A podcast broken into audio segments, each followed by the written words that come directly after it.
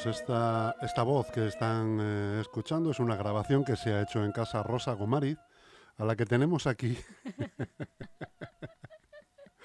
a la que tenemos aquí en el estudio ha tenido a bien eh, venir a visitarnos a este estudio de LGN Radio, sito en el pasaje comercial de la Plaza de España, y tenemos, estamos encantados de tener aquí eh, en presencia física humana a la diva, a la diva de Leganés. ¿eh?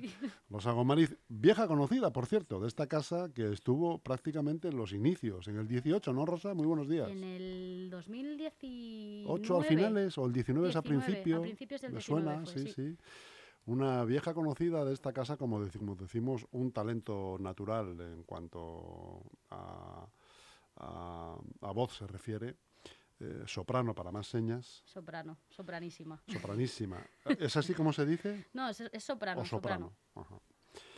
Y que, y que, bueno, pues desde que estuvo aquí la última vez en el estudio de LGN Radio, pues eh, ha tenido avatares, ha pasado, ha tenido viajes, eh, viajó allá por, por ultramar, eh, estuvo conviviendo en, tierras americanas, eh, cantando, aprendiendo, estudiando un máster hasta que apareció eh, el elemento este que nos ha trastornado a todos la vida y nos ha cambiado de alguna manera ya no solamente los hábitos, sino también hasta la forma de pensar, ¿no?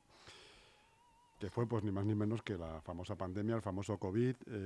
y bueno, vamos a dejar que, Rosa Gomariz nos cuente, nos cuente su peripecia y nos, y nos eh, acabe contando también el, el, la pospandemia, ya aquí, ya de vuelta en España, por desgracia, en alguna medida, y sus nuevas ocupaciones que son más que interesantes. Así que, Rosa, adelante el micro es tuyo. Pues buenas tardes, ya es tardes, ¿verdad? Son las doce y media. Bueno, son bueno, pero es que no sé, hay quien dice que esto de que si no has comido todavía es de día. Ah, sí, yo a partir de las doce, buenas tardes. Buenos días, buenas tardes. Eh, pues nada, la verdad es que mm, la última vez que estuve aquí era para pediros a todos ayuda en su, en su día con con, de una manera financiera, porque ir a estudiar a Estados Unidos no es nada barato y, y vivir allí tampoco. Menos. Pero la verdad es que mm, al final, con la ayuda de todos, conseguí irme. Me fui a Chicago eh, y estuve allí pues el primer año de, máster. ¿Cómo se llamaba el sitio donde estabas eh, estudiando? Chicago College of Performing Arts. Ah, suena muy bonito en inglés. Me encanta. Me encanta, me lo estoy imaginando.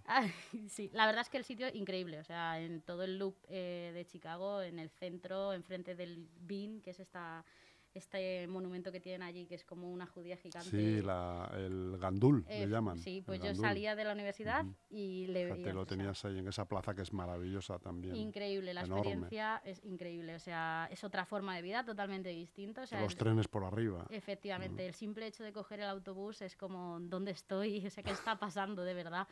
Parece que no, pero tan avanzados que están en, unos aspectos eh, con respecto al transporte público, parece que estás viajando aquí en trenes de los años 40, de verdad, eh, o sea, y los autobuses igual. Pero bueno, eh, tuve la oportunidad de aprender inglés. que yo eh, no sabía. bueno, eso te iba a decir, es que me has dejado eh, ojiplático, o sea, irte absolutamente castellana, por así decirlo, ¿no? Y volver bilingüe. Sí. En el plazo de un año. De un año. Oye, ¿y el primer día que llegas allí, cómo te enteras de las clases? Pues difícil. Eh, el primer día yo llegué, me hicieron un examen de inglés para ver mi nivel. por algún motivo, supongo que porque tengo mucho borro, o le he hecho mucho morro, eh, me metieron en una clase em, de avanzados, de gente que hablaba inglés. Y entonces eh, yo tuve la oportunidad durante tres meses ir a clase cinco horas cada día de inglés. Entonces, eh, esa, esa constancia con el idioma hizo que en tres meses pudiera ir a clases, pues eso, historia del canto en inglés. con un profesor... Mm, que no se iba a parar para hablarme a mí. Para explicártelo. Claro, o sea, porque tú vas de Erasmus y al final hay un poco más de, convenio porque sabes que todos los alumnos son extranjeros y intentas un poco, por, las experiencias que he tenido y que han tenido otros compañeros míos, intentan un poco mm, ayudar al alumno. Aquí no. O sea, aquí era yo y 17 americanos más. Fin. Entonces el profesor no paraba a explicarme nada. Entonces fue. Pero yo creo que también esa situación tan extrema te hace Em, aprender más rápido, de verdad. Es como la supervivencia, ¿no? tengo que hacerlo y no me queda otra. Es que no me queda otra, efectivamente. Eh, eso con respecto al idioma, eh, pero vamos, que lo que te digo, en tres meses yo iba tranquilamente a la universidad, em, a mis clases y una más, o sea, de verdad. Eh, con respecto al canto, tuve la suerte y tengo la suerte de trabajar con una profesora maravillosa que me entendía total y enteramente, hice una transición en mi voz, digamos que ahora canto de una manera distinta para, para, todos los públicos, así un poco menos técnico, canto de una manera distinta en la que yo me siento mucho más cómoda y en la que siento que puedo expresar mejor las cosas que quiero que canto. O sea, antes me era un poco complicado porque técnicamente había ciertas carencias que no, no sabía suplir porque no estaba cantando en un registro adecuado. Así, un poco... O no tenías las herramientas. A lo Eso mejor. es. Sí, ambas cosas. Pero esta mujer, increíble, es profesora, increíble persona, increíble artista, porque, bueno, ha cantado en todos los teatros del mundo. O sea, es una persona con además experiencia. O sea, que estamos sabe- hablando de una diva también. Sí. Estamos hablando de, de una señora pues con una carrera, una trayectoria muy, muy, muy, muy, muy, muy amplia. Em, clases de escena, tuve la oportunidad también de trabajar con mis compañeros en, un- en una ópera, hicimos una ópera, vamos, se hacía todos los años. Y mm, ese año tuve la oportunidad y recuerdo que la función fue el 7 de marzo, que era mi cumpleaños, y justo después explotó la pandemia. fue el último día que fui a clase, así que... Fíjate, aquí en España fue el día 14, cuando el presidente eh, confinó a todo el país. Y bueno, tú me estás hablando de una semana antes, ¿no? Bueno, allí no confinaron, porque es cierto que yo no estuve confinada en ningún momento, pero sí que mm, justo después del 7 de marzo viene lo que allí llaman el Spring Break, que es el- las vacaciones de primavera, por así decirlo, y tienen una semana. Pues después de esa semana, sobre el 14-15, que aquí ya, ya estabais confinados, si no recuerdo mal, Sí, allí no confinaron a nadie, pero sí que no íbamos a la universidad. había restricciones, ¿no? eso es, íbamos a una, asistíamos a clase de manera telemática, online. Entonces, eh, ya eso fue un cambio. Ya te trastoca todos los planes Ya- que tú tenías en efectivamente, mente. Ya te los trastoca porque tú has ido para tener una formación, para buscar oportunidades y hay algo que, que por más que tú quieras no puedes cambiarlo. Em, yo tenía unas audiciones para, para el director de una academia que tienen en la Lyric Opera, allí en Chicago, es el teatro más grande de, de Illinois. Em, y no, y no pude, o sea, no pude hacerlas porque obviamente este hombre no iba a recibir a nadie en la pandemia en la que estábamos. Entonces, esas oportunidad, esa oportunidad la perdí. Perdí también, gané un concurso eh, de una forma, la verdad que sorprendente, porque yo fui allí, yo no conocía a nadie ni nada, y fui a un concurso y la verdad que no fue mi mejor día cantando, ni mucho menos, pero me llaman por Y vas y lo ganas. Sí, Encima. me llama por teléfono un señor y me dice, no, que has ganado algo. Y digo, ¿yo qué he ganado el qué? Si es que además en mi cabeza ni siquiera estaba el haber ganado porque era como, si no, no he hecho ni la mitad del... He ido por tener la experiencia Eso y es. ya está. Y ese, con, y ese concurso eh, que tenía como premio una, una cantidad en metálico, que no pude cobrar obviamente porque Tampoco. COVID. Entonces a mí me envían un cheque, pero claro, si yo no estoy allí, en el momento en el que me lo enviaron, pues... mm, no. Pero a mí me interesaba la parte de, de hacer música, ¿no? Entonces teníamos un concierto que tampoco se pudo hacer. Eh, como esas, Muchas. Muchas, claro. Eh, Entonces, es lo que lo- lo- eso, que estamos hablando. te, te trastoca to- comple- completamente la hoja de te ruta. trastoca la cabeza. La hoja de ruta que llevas tú ya para, en tu, para tu formación, eh, de repente tiene que ser online, que ya no, quieras que no, ya no, tiene nada que ver No es lo mismo. con el presencial. eh, y eso marcado porque emocionalmente también te afecta. Porque Emocionalmente es una es una pandemia mundial, tienes tu familia aquí en España, aquí las cosas están Bueno, bastante claro. mal. Eso es algo ya que te saca de, por así decirlo, de tus casillas, ¿no? Es una situación muy estresante, porque además, es, hablando de la familia, la tenía súper lejos. O sea, mi madre, mi padre, que al final, pues por suerte nadie, ninguno de nosotros, la, vamos, yo pasé el COVID el, el invierno pasado, pero mi familia, por ejemplo, no lo ha pasado y... Pero tú tienes esa preocupación constante de, y a ver si lo pilla mi madre, y a ver si lo pilla mi padre, y qué va a pasar, y yo estoy aquí, y estoy muy lejos. De hecho, me cancelaron un billete de avión y me gasté un pastizal en venir. Dije, porque la compañía con la que yo volaba no iba a volar y con la única compañía que había me, da- me dio igual a mis padres y a mí. Dijimos, mira, yo no, no la, la tensión que yo sentía y esa necesidad de estar un poco en calma en casa, porque al final no podíamos, nadie podía hacer nada. Hacer Yo no iba a poder estudiar, ni iba a poder hacer audiciones, ni iba a poder hacer nada más que estar con mis padres. Entonces hicimos el esfuerzo, me vine otra vez. Y el verano del 2020, que ya estaban las cosas mucho más tranquilas por aquí, si no recuerdo mal, gané un concurso aquí en España. Cosa que me pareció muy curiosa porque yo me fui de aquí sin haber, o sea, todos los años que yo había estado aquí no había ganado nada, no había hecho nada, o sea, todo el mundo me había dicho qué buena voz tienes, qué bien cantas, pero siempre había un pero, pero esto, pero eres muy joven, pero esta parte no la tienes resuelta, pero... Y una vez volví de allí, yo no sé si ya no simplemente la, la madurez que ganas mental, sino también obviamente con mi instrumento por gracias a esta mujer y tal, empecé a ganar concursos. o sea, en, cues- en cuestión de dos años gané dos concursos, quedé finalista en otros dos. Mm, tuve la posibilidad de empezar a trabajar con un agente, que no salieron bien las cosas porque el mundo agente también es muy difícil y más en, en el- en la situación que estamos viviendo ahora que no hay trabajo. Es que ahora empieza a haber trabajo porque ahora los teatros empiezan a tener su aforo, se empieza a programar otra vez con vistas al 2023, pero es que hace un año los teatros no programaban porque no sabían lo que iba a pasar. Y hacer una programación conlleva un presupuesto y, cosas que pues no, no se podían permitir, yo lo entiendo.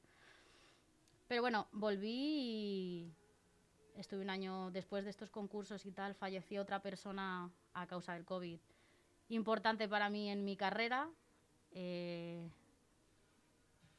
pero entonces ese fue como un, la verdad es que lo recuerdo como un mazazo, ¿no? En plan, vuelve, después de todo esto vuelves, hay alguien que te quiere ayudar o que quiere apostar por ti y fallece y boom, y otra vez vuelves al, al subsuelo, ¿no? Es como, ahora que parece que salgo otra vez, abajo. Y estuve un año pues prácticamente sin cantar. O sea, ha estado el 2021 pues no sin cantar, porque Sin siempre cantar, he hecho mis cosas. eso te iba a decir, eh, pero ¿seguías con tus ensayos en casa al Sí, menos? O... y depende. O sea, no cantaba ni la mitad de lo que canto hoy en día. O sea, nada, ensayar. Si tenía que cantar algo era siempre con una desgana que no era normal en mí. Ya. Pero también es que psicológicamente yo necesité- necesitaba parar. O sea, era como, vale, ha pasado esto y asimilar. asimilar qué es lo que estaba pasando. Y, mm, y bueno, ahora este año pasado, pues mm, gracias a amigas, a mi familia, a mi novio, a gente pues que al final ha estado conmigo diciendo, venga Rosa, si, si es lo que quieres. O sea, olvídate de lo que ha pasado, ahora vamos a, a empezar otra vez desde aquí. Pues eché un par de solicitudes en ciertos sitios y estoy en un programa de jóvenes artistas en el Teatro Real, que se llama Crescendo, empezaron el año pasado. ¿Que es un programa de formación Sí. o para Pues, eh, eh, espectáculo? Eh, mm, buena pregunta. A ver, nos dan una formación. De hecho, esta última semana hemos estado yendo a trabajar con una bailarina que nos ha enseñado mucho de movimiento corporal, pero ya no solo con el cuerpo, no sé, era una especie de transportar toda la emocionalidad que tenemos los artistas, que además por ser artistas creo, me gusta pensar que somos un poquito especiales en- a, la, a la hora de sentir, a expresarla con nuestro cuerpo y ha habido de todo, risas, llantos, eh, sensaciones que yo de verdad decía, pero ¿esto de dónde? ¿Sabes? De hacer un ejercicio y de repente ponerte a llorar pues porque ha salido así, ¿sabes? Y, y que es muy interesante. Y luego el trabajo con un director de escena que, que nos ha ayudado a entender también la música no solo desde el punto de vista musical, sino desde el punto de vista eh, textual, porque él es actor, no es cantante. Entonces, pero creo que esa simbiosis entre la música y, y los cantantes es algo que falta mucho en el mundo de la ópera. Yo creo que la gente se aburre cuando va a ver ópera porque falta. O sea, es muy estática. falta teatro. O sea, cosa que hemos perdido con los años, porque volvemos a lo que hablamos antes. La gente de 1910, 1920, 1800 mm, no cantaban todo lo bonito que se canta hoy en día. Había mucho más sentimiento y mucho más teatro en lo que hacían de lo que hay hoy en día. Entonces yo me he puesto que llevar por bandera esto. Hoy, hoy en día rige, o desde unos años hasta a este lado, rige mucho la técnica, Rige la técnica, la perfección. la perfección. Y En búsqueda de la perfección. Eso es. Y creo que es un fallo, porque la perfección no va a existir, nunca. Si nos centramos solamente en ser perfectos dando notas, vamos a dejar de lado la parte escénica o la parte sentimental. Nos convertimos, nos convertimos en máquinas, bajo mi punto de vista, y, y yo no quiero hacer eso. O sea, entonces he dicho, si canto, va a ser así. O sea, con otro, con otro punto de vista. No, no quiero seguir los pasos. Suena súper súper reina, pero... Revolucionario, ¿no? También. Pero me da igual. O sea, no. Después de toda esta experiencia y de todas las cosas que he vivido, creo que nos hace falta esa emocionalidad como humanos. Oye, Rosa, ¿y la posibilidad de volver a Estados Unidos existe todavía o no? Eh, como estudiante no, porque no volvería... A ver, volvería a trabajar, no volvería a vivir. Entonces, bueno, mi profesora de allí siempre me lo dice. Cuando necesites cualquier cosa, Rosa, sabes que tienes mi casa. a vivir no, porque no me gusta la cultura. No te gusta la cultura. No, no me siento cómoda en la cultura estadounidense. Y, la cultura, la comida. La comida está muy buena, pero engorda mucho. El estilo de vida. Sí, el estilo de vida que tienen, no sé, los veo un poco. O sea, yo soy una persona muy sentimental, muy abierta muy transparente y el estar aparentando todo el rato que tengo que ser algo o que soy alguien me molesta mucho. Yo necesito estar con una amiga y no tener que fingir lo bien que le va a mi madre en su trabajo, que es algo que es muy cultural en ellos. Es, es totalmente cultural, no es ni mejor ni peor, simplemente es una cultura distinta. Entonces yo me sentía un poco es una descuadrada. una especie de competición constante, ¿no? Es constante. Es un país que se, o sea, realmente su historia se basa en eso. Entonces hay que entender también el por qué. Pero yo para vivir no, para trabajar siempre. O sea, es un país que tiene unas oportunidades laborales em, increíbles. Hay mogollón de programas. Si quieres trabajar. Si quieres trabajar. Si tienes ganas de trabajar. Sí, si no quieres trabajar también te puedes poner a trabajar de camarera, lo que mm. hablábamos antes también, y, y no hacer nada con tu vida también. Pero a nivel artístico tienen una cantidad de, oportunidades para jóvenes artistas es increíble. En cada pueblo hay una, hay una ópera estudio, que son óperas donde va la gente que ha terminado de estudiar y quiere empezar a montar papeles o quiere empezar a rodar a rodarse como profesional. No es lo mismo cantar una, en clase 10 minutos que cantarte una, hora de una, una ópera de 3 horas.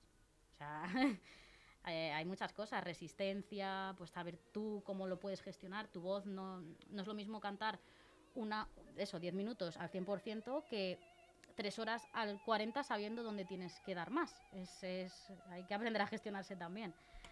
Entonces tienen muchas oportunidades, cosa que, eh, y esto sí que lo digo como, como crítica, si alguien me escucha, o sea, lo siento, vengo muy revolucionaria, lo sé, pero creo que es necesario. Eh, en este país hay muy pocas oportunidades para los artistas jóvenes. Cierto y es, me da mucha pena. Hay muchos, tenemos teatros muy buenos.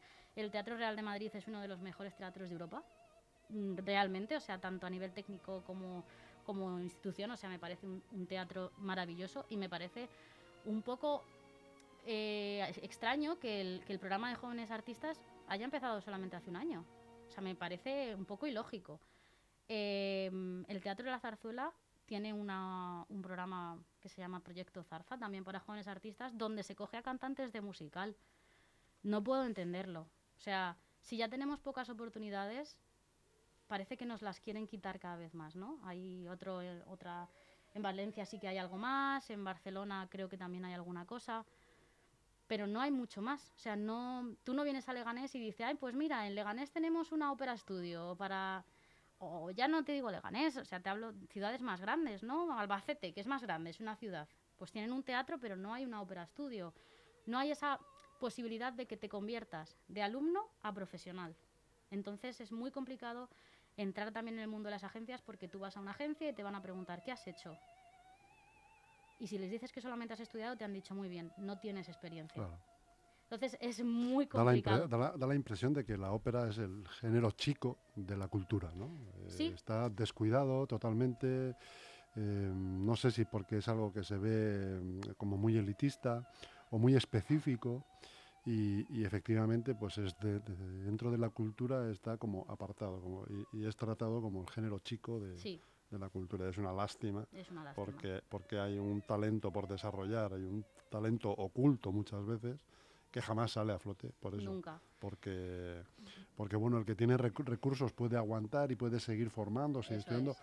pero el que no, por desgracia, pues se tiene que poner a trabajar probablemente en algo que no tiene nada que ver con lo que... y además llega un momento en la vida, llega un momento en la, yo tengo eso, la suerte de ahora poder trabajar con dos compañías de ópera mm, que me, me están dando la oportunidad de poner en mi currículum que estoy teniendo una experiencia. Claro, Pero llega un momento en la vida de toda persona que tú no puedes estar con 35 años intentando cantar. O sea, la gente se busca la vida de otra manera porque Claro. tienes que vivir y Claro. tienes que comer como todo el mundo. O sea, ya no, ya no te hablo de cantar en el Teatro Real o en la Escala de Milán. No, te hablo de, de vivir. De vivir en mi casa de Leganés o de vivir eh, o de irme de vacaciones a Gandía, yo qué sé. O sea, cosas súper normales tú tienes que poder hacer con cierta independencia. O sea, no te hablo de irme al Ritz a cenar todas las noches, ¿sabes? O sea, hay un punto intermedio y creo que en la ópera pasa un poco que o tienes mucho éxito y entras en un círculo de gente donde se mueve mucho dinero o estás vendido, porque no hay, en- aquí en este país, en otros países sí, pero aquí en este país no hay como esa, esa plataforma intermedia que te permite un poco jugar o crecer de manera profesional. Entonces es complicado, es difícil. Hay pocas agencias también, claro, me imagino que tampoco es un mundo excelso en cuanto No. a agencias, claro. muy poquitas, las poquitas que hay, pues ahora con lo del COVID pues igual estaban muy paradas, también para ellos es su manera de vivir, ¿no? Una gente se, se- se rompe los cuernos por ir a buscarte un contrato. Si no hay contratos, él no gana, yo tampoco. Eh, es complicado. También quiero pensar que la gente, yo desde aquí hago un llamamiento a la gente a que vaya a la ópera porque entiendo que, que puede parecer algo muy lejano, ¿no? Que los dramas antiguos no son dramas de hoy en día y los dejamos olvidados o que por eso a lo mejor no nos llama tanto la atención, ¿no? Por ejemplo, lo que estamos escuchando, Turandot. ¿A quién le interesa un príncipe que se va a Pekín a casarse con una princesa que es una sanguinaria y le corta la cabeza si no, si no, si no resuelve tres enigmas, por ejemplo? Parece como un cuento, ¿no? Y muy lejano. Pero es que cuando tú vas a ver una ópera, lo digo porque, por ejemplo, mi novio nunca había ido a la ópera y yo le llevé por primera vez me dijo, yo no he ido porque a mí me aburre. O sea, me aburre el argumento, pero una vez estás dentro, con esa orquesta, esas voces, Se percibe el sentimiento. eso ¿eh? es. O sea, no, es, no, no hay que dejarse guiar, que creo que lo hacemos un poco hoy en día por el... "Pf, qué aburrido, ¿no? En 1800 esto, o 1700.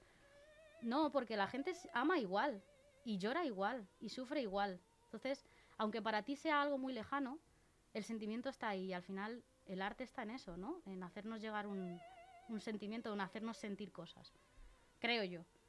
Soy un poco... Así es, no, no estoy de acuerdo contigo. pero- Yo, yo he estado un par de veces a, a una ópera porque no me han invitado y he salido fascinado. Tengo de que, verdad es una tengo- tengo que, tengo que decirle, sin ser un género que yo pueda ir escuchando en el coche, Bueno, pero, pero sales fascinado del, del espectáculo, del ambiente que se crea en, Sí, en el propio es, teatro, ya es. solamente haciendo la cola para entrar. el- el- es. empiezas allá a, a disfrutar de la ópera. ¿no? Y es una cosa que, que- que merece la pena vivir y que por lo, por lo menos en la vida hay que ir una vez a, un- a Eso un teatro de ópera. Yo sé que es caro, pero, pero por ejemplo, hay muchas opciones para ir a la ópera. O sea, uno, hay abonos. Por ejemplo, si te gusta mucho, tú puedes ir a la ópera por un abono por 200, 300 euros al año. Tienes entrada para todos los eventos que hay. No me parece caro. O sea, la gente se gasta una No millonada en abonos de fútbol, por ejemplo. por ejemplo. O sea, es, es algo que, que me, me- me asombra, Y ¿no? muchos, y muchos van también al fútbol como si fueran a la ópera. Efectivamente. Ni, ni aplauden ni nada más que silban. Efectivamente, o sea, es así. Eh, entiendo que, pero da igual, o sea, tú puedes ir a ver ópera por 40 euros, te puedes poner el gallinero y lo estás viendo igual. O sea, no me parece caro una entrada 40 euros por un espectáculo de esas magnitudes. O sea, realmente merece la pena ir a verlo. Mm, no sé, o sea, ojalá, o sea, de verdad, si alguien tiene dudas de por qué debería ir a, a- a la ópera, me puede escribir yo. Que siga Rosa lo Te imagino que argumento. tiene redes sociales, Rosa, ¿no? Sí, tengo Bueno, rosa. pues, eh, eh, sí, dilas- tengo- tengo Dilas por aquí si quieres, porque seguramente que tengas alguna consulta. Pues mi Instagram es rgomariz, soprano, fácil. Y mi Facebook es Rosa Gomariz Gavira, que son mis dos apellidos. Vamos, cualquier consulta, cualquier cosa de, de ¿dónde, ¿dónde puedo ir a ver esto? ¿O crees que esto me merece la pena? De verdad que yo con todo el cariño del mundo. Si es que es, mm, ojalá estuviera en mi mano mm, coger lo que yo siento cuando voy a la ópera o lo y que- divulgarlo. y, y enseñároslo y ponerlo Eso a es. vosotros en plan de Eso verdad. es. Oye, Rosa, te voy a pedir un favor, me gustaría, me gustaría que escucharte en vivo y en Sí, directo, claro. si puede ser, Sí, ¿Eh? claro. eh, porque recuerdo además que lo hiciste la última vez que viniste aquí y nos dejaste a todos eh, sorprendidos, no, lo dejaste por los suelos. Sí, claro, algo ¿Eh? podemos cantar. Pues si te parece, no sé, ¿necesitas algo? No, ¿Necesitas no necesito nada. Eh, Necesitas un micro. Necesito un micro que lo tengo aquí. Te puedes quitar la realmente. mascarilla si quieres, ¿eh? Vale. ya que tenemos las, las Necesito mamparas. stop en la música. Que si no me- Stop en la música, que si, Si no te, que si vuelvo no te loca. quedes. A ver. Pues vamos a ver el gran espectáculo en vivo de Rosa Gomariz. Eh, bueno, es una oportunidad que tienen de escucharla y nosotros de verla, que somos los grandes privile- privilegiados. En este caso, eh, pues a un artista que ha hecho todo lo posible y lo imposible por su formación, por salir adelante, por triunfar en el mundo de la ópera y que seguro que así va a ser. Vamos allá. Em, ¿Qué es lo que vas a cantar? pues estaba pensando si cantar O mio babino caro, que fue el último que canté aquí, en plan homenaje. Me parece bien. o esto, pero yo creo que, Y cerramos el círculo. creo que más bonito O mio babino caro. Eso es. Vale. Oh mio babino caro,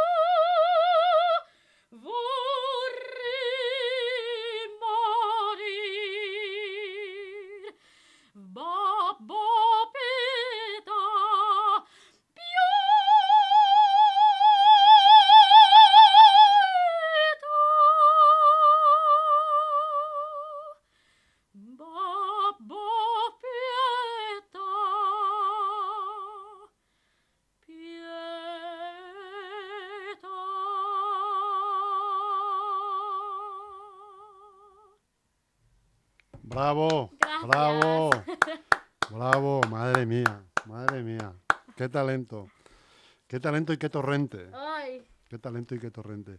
Rosa Gomariz, que te digo que te deseamos muchísima suerte, que puedes contar con nosotros para lo que necesites, que esperamos volver a verte pronto, además, eh, cuando estés, eh, porque has empezado ya con esto que, que- que acabas de contar del Teatro Real. sí, la Estás en semana ello pasada. ya, la semana A pasada. ver si ahora tenemos una audición en mayo y hay ofertas laborales. Eso es, Que no perfecto. está mal. Pues desde aquí se la pedimos para Rosa Gomariz, que se lo merece y que es un talento de Leganés y que tiene que salir adelante, sea como sea. Muchísimas, Muchísimas gracias, Rosa, por tu presencia, por tu tiempo, por tu voz, por tu simpatía, por todo. A vosotros. Un saludo muy grande.